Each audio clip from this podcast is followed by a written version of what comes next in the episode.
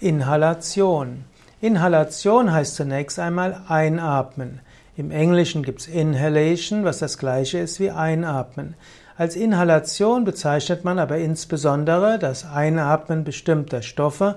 Man kann zum Beispiel Kräuteressenzen inhalieren, man kann auch einfach Wasserdampf inhalieren oder auch Wasserdampf von Salzwasser oder man kann auch in den Wasserdampf ein paar Tropfen von Heilölen, also von essentiellen, also von ja, verschiedenen, also man kann Kräuter hineingeben, Kräuteressenzen und so weiter, ätherische Öle.